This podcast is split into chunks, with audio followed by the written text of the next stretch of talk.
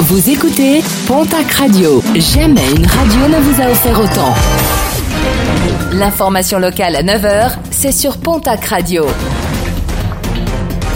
Bonjour Jean-Marc Courage Sénac. Très belle matinée. Demande de remise en liberté examinée hier par la Chambre de l'instruction de la Cour d'appel de Pau.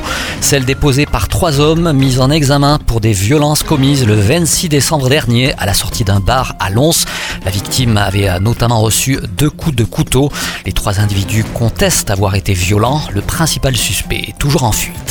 Les équipes de l'hôpital marchand de Toulouse n'ont pas relevé de dysfonctionnement suite à l'évasion temporaire du cannibale de Nouillan la semaine dernière. Un patient qui, depuis, a été réorienté vers une nouvelle unité pour malades difficiles, celle d'Albi. A noter que suite à une seconde évasion de l'établissement toulousain dimanche dernier, l'ARS, l'agence régionale de santé, mène actuellement une mission d'inspection sur site s'assurer de la conformité de la prise en charge de ces patients difficiles. La qualité de l'air se dégrade dans la région. L'indice est passé de dégradé à mauvais hier sur Pau, mais également dans les Hautes-Pyrénées, à Tarbes et Lourdes notamment. Indice dégradé partout ailleurs. La concentration en particules fines reste toujours élevée en raison des conditions météo qui ne permettent pas de les disperser. Il est recommandé de limiter les activités sportives intenses.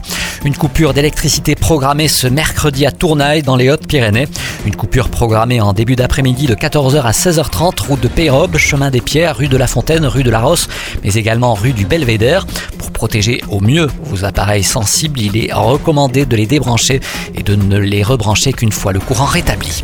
En sport, sport de glisse, le Bank Slalom Tour s'arrête ce samedi à Saint-Lary, une compétition inscrite au calendrier international de la WSF, mais comptant aussi pour les classements de la FFS, une discipline en plein essor à mi-chemin entre le border cross et le slalom géant.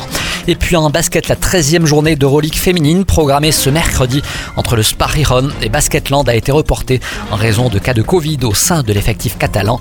Une rencontre qui sera reportée à une date ultérieure.